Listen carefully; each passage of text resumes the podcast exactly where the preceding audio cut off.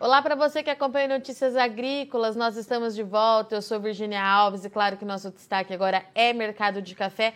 Semana começou bastante agitada, teve dois pregões lá em Nova York com bastante variação para os preços. Hoje encerrou com ajuste, mas a gente precisa entender se tem algum fator novo por trás de tudo isso, porque já tem algumas semanas que o mercado de café está movimentando bastante, apesar do início da colheita aqui no Brasil, o que na teoria deveria pressionar as cotações lá em Nova York. Mas para a gente entender o que está acontecendo, eu convido aqui nosso amigo de sempre, Eduardo Carvalhais. Seja muito bem-vindo, seu Duda. Muito bom tê-lo aqui conosco mais uma vez. Olha, muito bom. Boa tarde. Seu Duda, aquela pergunta que eu faço diariamente para o senhor, né? O que, que está acontecendo com o mercado de café? Muita volatilidade ainda, é, preço sobe bastante num dia, cai bastante no outro. Como é que a gente explica isso para o produtor? Já encontramos a resposta, seu Duda? Não, eu acho que é mais do mesmo, sempre tenho falado, ou seja, eu, o base, a base disso tudo, a grande diferença, na nossa opinião aqui que houve é que tanto o Brasil como os outros países produtores de café não têm mais estoques de segurança dignos desse nome. Né? Isso, em parte, é resultado do, do, bom desempenho do consumo de café nesses últimos 20 anos, esses primeiros 20 anos do século XXI. A, a produção brasileira cresceu de modo extraordinário, mas o consumo, acompanhando o consumo, e nós sempre temos um ano de safra alta em arábica e uma baixa, e desses, a, o crescimento do consumo veio quase que linearmente desde o início do século XXI até agora. Nos anos de safra baixa, nós tínhamos que lançar mão de estoques né, para poder atender o consumo interno, para poder atender alguma coisa na exportação, e eles, veio se esgotando, eles vieram, esses estoques foram se esgotando até que se esgotaram três ou quatro anos atrás. Então, agora nós estamos da mão para a boca, dependemos da produção do ano. Se você juntar isso, aconteceu também nos outros países, tem que lembrar que o Brasil exportava 20 milhões de sacas no, no início do século XXI, era um número excepcional. Agora, antes dessa, desse problema climático que nós tivemos, que começou em 2019, 2020, em 2019 nós exportamos 45 milhões de sacas, recorde histórico. Nós mais dobramos do que nós estávamos exportando no começo do, do século XXI, isso em 20, em 20 anos. Esse café todo foi consumido, não se formou grandes estoques lá fora, os nossos concorrentes também exportaram bastante café. Aqui foi onde mais cresceu a produção. Né? Nós, é uma coisa muito boa, nós crescemos com qualidade, nós crescemos com aumento de produtividade, nós não aumentamos a área plantada, nós crescemos no modo uh, saudável, preservando o meio ambiente. Dizer, nós não só saltamos no, no volume exportado, como também na qualidade do café e na imagem do café brasileiro, que melhorou muito ainda nesses últimos 20 eh, anos. Nós hoje somos conhecidos como fornecedores de cafés de ótima qualidade também. Né? Nós ainda não conseguimos foi é, mostrar isso para o consumidor final. A Colômbia, nosso concorrente do Arábica, ainda tem um, um, nome maior junto aos consumidores. Mas, na minha opinião, a, nossa, a qualidade dos nossos cafés finos são tão bons ou melhores até que os cafés finos da Colômbia. O que acontece é que o consumidor lá fora ainda está disposto a pagar mais pelo café colombiano do que o café brasileiro dando esse problema sério que nós temos no momento. Quanto oferece nesse mercado que está aí 15, 20 abaixo de Nova York, que são as ofertas que os nossos exportadores recebem. No caso da Colômbia, tem, tem café sendo comprado até a 70 acima da Bolsa de Nova York. É, seu Duda, o que eu queria é, entender nesse momento, porque a gente está com safra começando aqui no Brasil, né? A Cospé divulgou hoje é, que nas áreas de atuação da cooperativa a colheita chegou em 7,8%. Eu tenho a impressão de que a colheita está um pouquinho atrasada em relação aos outros anos. É isso mesmo? Está sim. Isso que a gente ouve de cooperativas e ouve de produtores. É, atrasou é, é, com, com, o clima, é, não se sabe exatamente o que, se tem alguma coisa a ver com, com a seca, é, mas ela atrasou na, na, na maturação e também há um outro problema que está atrasando a colheita. A, a, a gente recebe relatos de dificuldade para se conseguir mão de obra de todas as regiões. Não é só no estado de São Paulo, no sul de Minas, há relato no Cerrado de Minas, há relato no sul da Bahia, no Espírito Santo. há muita dificuldade para se conseguir mão de obra na quantidade suficiente. Né? E também é, o que se ouve falar dos primeiros cafés colhidos, quando se faz a renda e tudo, é que os produtores vão percebendo que é, aquela quebra de safra que eles, que eles estimavam, assim, tinha esperança que talvez viesse um pouco acima, não está acontecendo. Uh, a safra está quebrando dentro daquilo que era esperado por eles e pela Conab. Então vamos ver, eles têm que esperar mais um, mais um mês, também porque a safra está atrasada, para a gente ter um, um, uma quantidade maior de café colhido e ter certeza disso. Mas é, o quadro vai se armando. Quanto a isso que você falou no começo, que qualquer início da colheita era esperado uma queda de preço, isso aconteceu em alguns anos, uhum. nesse, também início do século XXI, quando o frio não estava incomodando. Antes, sempre no início de colheita, mesmo quando nós tínhamos estoque, era uma época de muita especulação sobre os preços de Nova York, com medo do frio no Brasil. Né? E agora esse medo voltou a partir do ano passado, com com, a, com aquela seca, principalmente com aquelas três geadas em um único mês. Uh, e geadas chegando até o Cerrado de Minas. Pois você teve agora em maio, essa frente fria forte subindo em maio, ainda no outono, né? e chegando lá no Cerrado, dando lá uma, uma pequena queimada em alguns cafezais uh, mais uh, mal localizados, ou, ou embaixadas, em que não tinha café, mas você ter dois anos seguidos, frio chegando no Cerrado, Lembrando que o Cerrado foi, foi aberto com café a partir de 75, havia pouca coisa antes disso. A partir de 1975, aquela grande geada que nós tivemos no Brasil, a maior do século XX, os cafeicultores do, do Paraná, de São Paulo, do sul de Minas foram abrir o Cerrado, foram investir, uh, desenvolver uma cafeicultura no Cerrado para fugir do frio. E, de repente, a gente começa a perceber que, que apesar da, da, do aquecimento da temperatura média no, no Brasil e, no mundo, essas frentes frias, quando chegam, esses eventos mais extremos, uh, estão fazendo que o frio chegue lá no Cerrado de Minas. Isso tem assustado. E tem também uh, outra coisa que tem feito, que todo mundo toma cuidado quando se fala de preço de café, é que, diferente de 20 anos atrás, de 30 anos atrás, os cafeicultores que estão em região plana, os grandes cafeicultores que têm água, eles hoje têm alternativa ao café, uma coisa que não era comum antes. Os grãos estão, sendo demandados, já existe muita procura por grãos no mundo todo. Ah, ah, nós desenvolvemos variedades adaptadas ao cerrado, né? essas variedades são muito produtivas, produzem muito bem, com, com, com riscos menores, com custos menores para a produção, com menos mão de obra, e isso tem, sido, tem levado muito cafeicultores no Cerrado Mineiro, mesmo no, no, em algumas regiões de São Paulo, sul de Minas, e pegar uma área de, e destinar grãos. E eles começam a fazer a conta, comparar é, no, depois de um ano o que, que rendeu o hectare que ele colocou soja, que ele colocou trigo, que ele colocou milho, com o hectare de café. Né? Isso vai fazer com que eles sejam muito mais cautelosos à venda. Eles vão fazer conta e se vale a pena é, continuar produzindo café ou se é melhor aumentar a área plantada com grãos. Tanto que eu acho, como eu vi aqui no último Seminário Internacional do Café em Santos, em maio, ah, ah, muita gente de fora do Brasil achando que depois que passasse a crise toda, os preços voltam para aqueles patamares que antes da seca.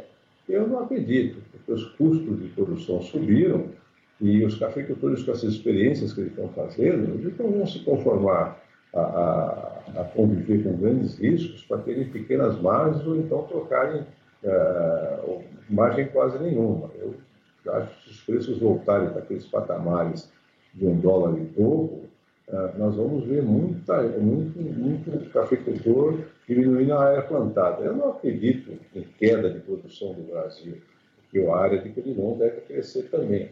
Mas acredito que se o mundo precisar que a produção brasileira cresça na mesma velocidade que cresceu nos primeiros 20 anos do século XXI, eles vão tomar um custo. Isso não vai acontecer, a não ser que os preços compensem bastante. Tá. E, seu Duda, e os outros fatores perdão, os fatores externos, né, que têm influenciado bastante nos preços, é, principalmente a questão entre Rússia e Ucrânia, que parece aí estar bem longe de se resolver e que vez ou outra é, traz alguma movimentação para o setor financeiro. A gente tem Covid lá na China também, que volta a trazer preocupação principalmente para a questão logística, quando a gente fala em café.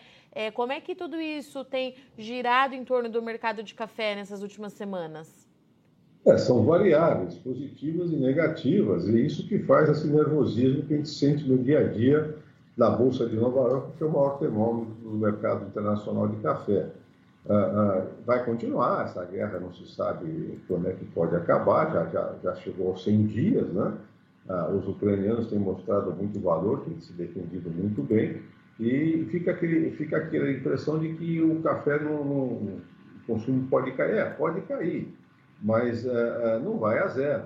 Outra coisa, o problema do, de chegar com o café até lá, alguns portos estarem impedidos de receber containers, o, o, o nosso a exportação de café brasileira tem muita experiência, mais do que centenária, está se procurando novos caminhos, novos, novas rotas para se chegar lá, e vai, vão chegar. A mesma coisa, a Rússia não vai parar de tomar café, pode haver um decréscimo de consumo, mas nada, numa época em que o problema é justamente produção igual ou abaixo da, do consumo mundial, eu não acredito que isso vá afetar fortemente.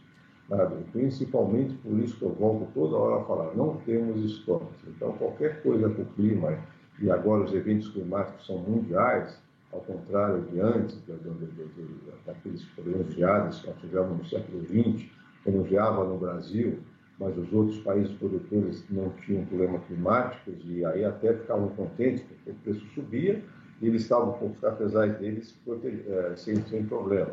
Agora, os eventos climáticos têm acontecido globalmente. Agora, nós estamos com esse problema no Brasil e a, a queda de, de produção na, na, Colômbia por excesso de chuva, enquanto nós tivemos faltas sérias de chuvas até o ano passado.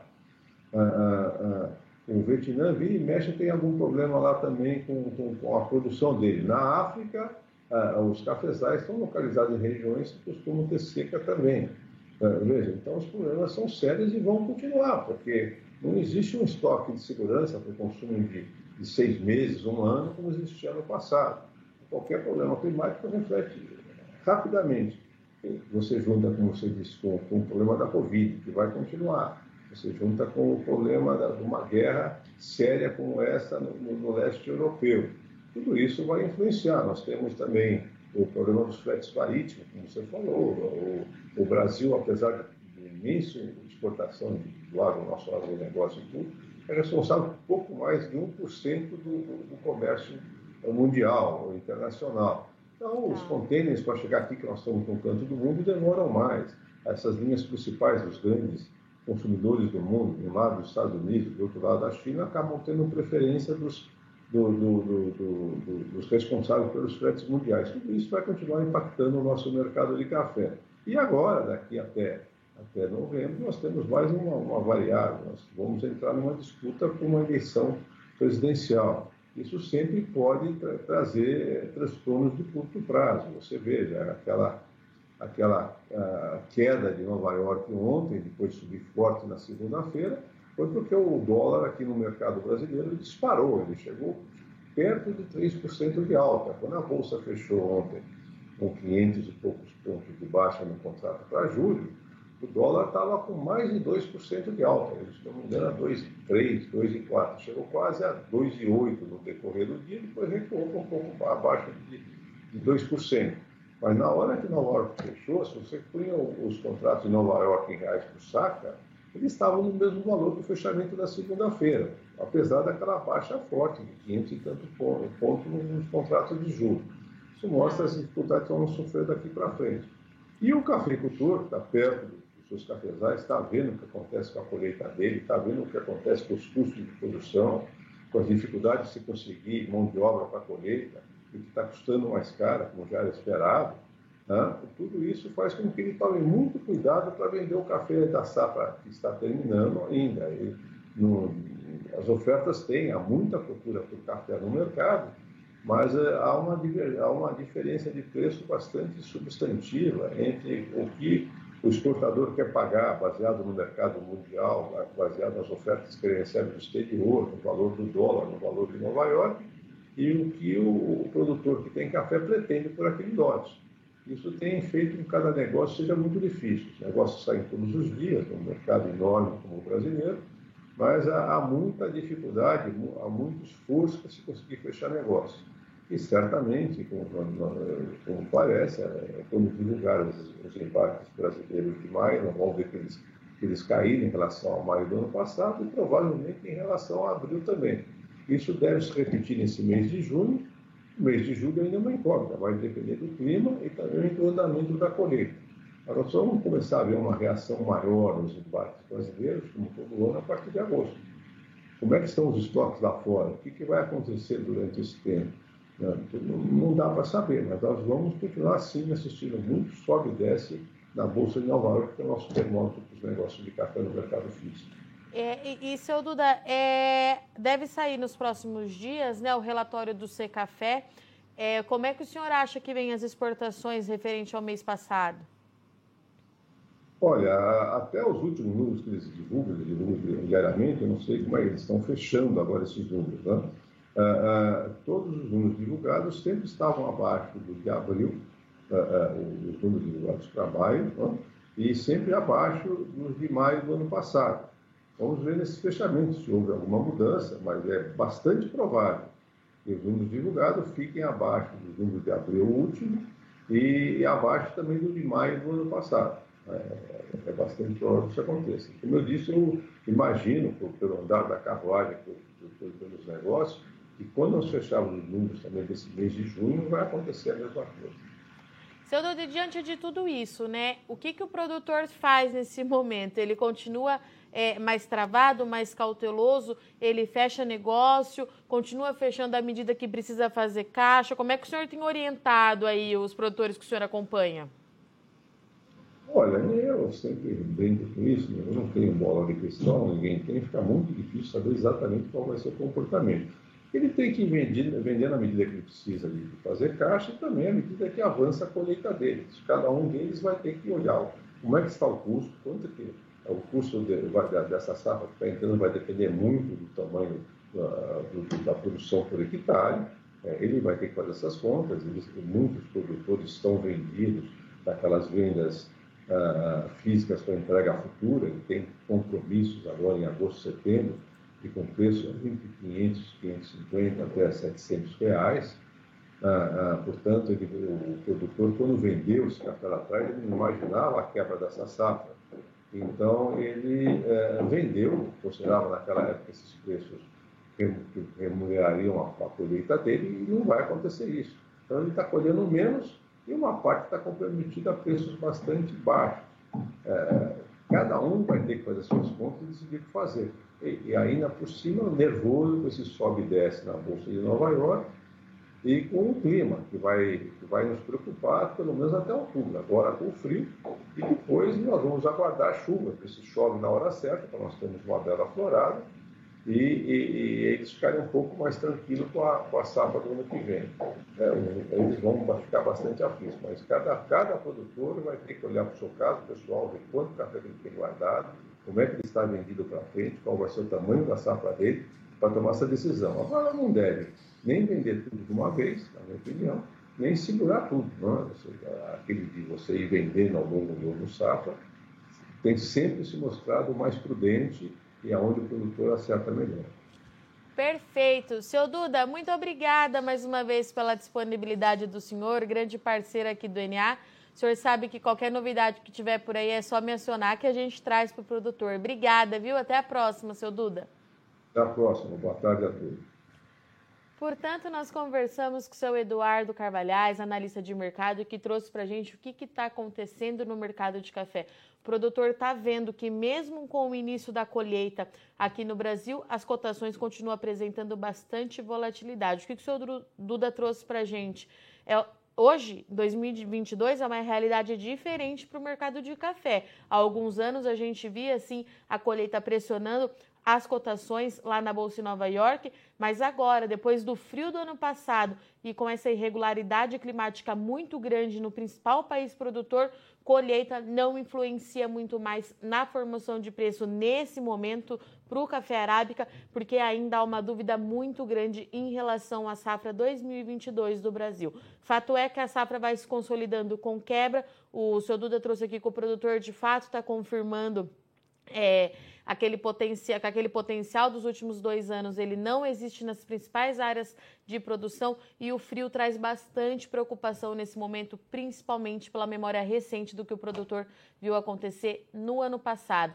Fora tudo isso, tem outros países que enfrentam problemas climáticos também, Vietnã e principalmente Colômbia, principal concorrente quando a gente fala em café de qualidade do Brasil, que divulgou recentemente, o USDA divulgou recentemente que a produção 2022 da Colômbia não deve ter alteração, deve permanecer em 12 milhões de sacas, então isso chama atenção. É uma oportunidade para o Brasil, mas mostra mais uma vez que as principais origens produtoras de café passam por problemas climáticos afetando diretamente na produção.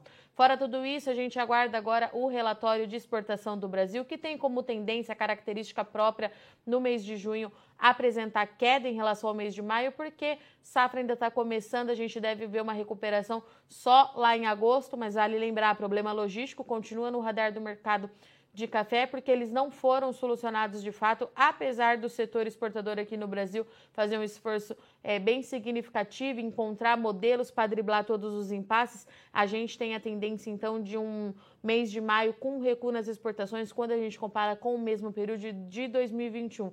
Covid na China também continua no radar, porque a gente sabe que a China detém aí o maior porto do mundo, então isso pode trazer um novo ingrediente para a área de logística, para o setor exportador, mas a gente precisa continuar acompanhando para ver como é que tudo isso vai se resolver, porque são muitas variáveis influenciando na formação do preço do café. Produtor, segundo o seu Eduardo Carvalhais, continua mais cauteloso, agindo à medida que precisa fazer caixa, foca na colheita. A colheita na área de atuação da Cospé chegou em 7,8%, atrasada em relação aos anos anteriores, mas os trabalhos estão ganhando força e a safra 22 está só começando. A gente precisa acompanhar muito de perto para saber qual é a melhor tomada de decisão para o produtor, tá certo? Eu agradeço muito sua audiência e companhia, mas não sai daí que já já o Enea está de volta com o fechamento da soja. É rapidinho. Participe das nossas mídias sociais no Facebook Notícias Agrícolas, no Instagram, arroba Notícias Agrícolas e em nosso Twitter, arroba Notiagre.